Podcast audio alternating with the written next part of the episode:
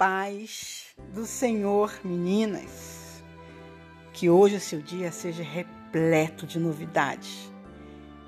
E a minha oração, a minha pequena oração para você, que o Senhor encha, encha, preencha, repreencha seu coração da alegria do Espírito Santo. Amém?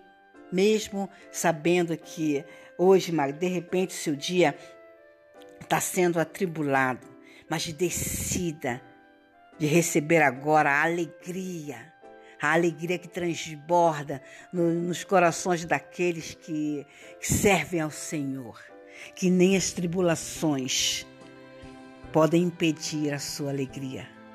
Amém? Que a bênção, a misericórdia do Senhor esteja sobre você e sobre a sua casa. É a minha oração, de coração, para todas vocês. Tá bom, meninas? Vamos lá para a nossa reflexão do dia, que diz assim: Coloque a vontade de Deus como prioridade em sua vida e as coisas darão muito certo para você. Evite respostas rápidas e atitudes impulsivas no lugar que só cabe uma sabedoria precisa e imediata.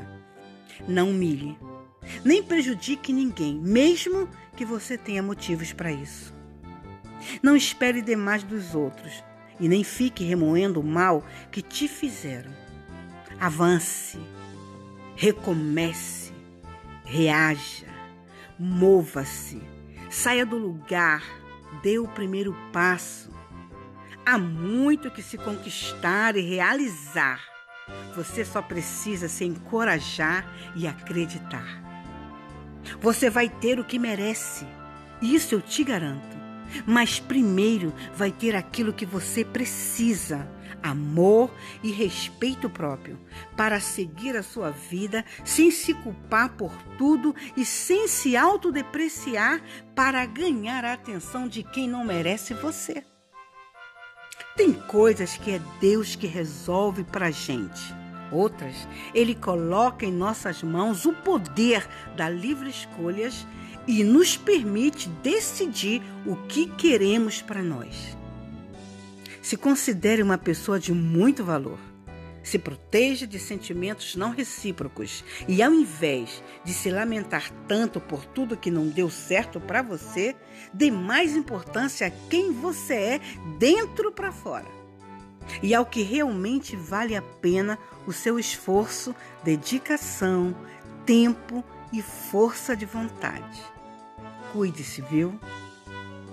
E eu, a irmã Maia disse para vocês: se amem. Se amem, porque a capacidade de se amar é o que vai alargar esse amor para todas as outras pessoas que estão merecendo o seu amor. Amém? Fiquemos todos na paz do Senhor. E o Senhor nos diz assim: de sermos fiéis até a morte, e Ele nos dará a coroa da vida. E essa devocional é de Paula Assis. Amém?